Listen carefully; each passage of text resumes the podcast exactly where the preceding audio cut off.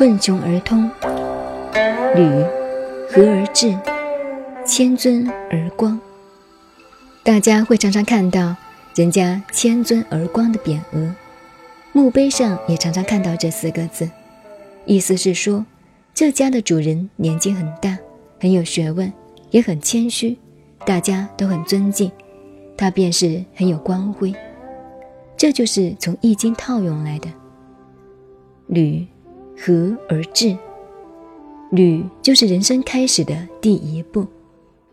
履就要做到和，能够和平，跟大家处得来，才能够站起来。人与人之间不能够做到和睦，不能与人相处，就完了。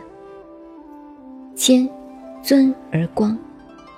你认为少拿一块钱就损掉自己的利益了吗？不知道。今天少拿一块，说不定一年以后你会多拿一百万，这是很难讲的。越是谦退，越是尊贵。富，小而便于物。富就是回转来，一切回转来要求自己，这也是曾子的反求速己。怎么回转来呢？比如我们抽了一支烟。这支烟还有没有用？它会产生另外一个作用。所以说，富小而便于物，恒杂而不厌。在一切最杂乱的时候，自己不受影响，不起厌恶之心，不中断，不放弃努力，这就是有恒。在困苦的时候，还是一样继续下去，不变初衷。那就一定会成功。损，先难而后易。如果碰到困难，有了损害，就认为对自己不利，那是不一定的，因为祸福是相依的。易，常遇而不胜。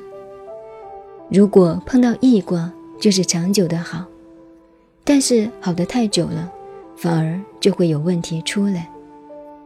困，穷而通。困卦虽然代表了艰困，但是这种艰困的环境反而可以着力我们上进，走出另外一条通路。谨，居其所而迁。谨就是范围，但是范围并不是死的，要晓得变通变迁。循就是进步。训。称而隐，顺者顺也。顺在哪里？在你不知不觉中，那是看不见的。你能做到前面所列举的这些，在你还没有看得见的时候，已经大成功了。这是第二种说明。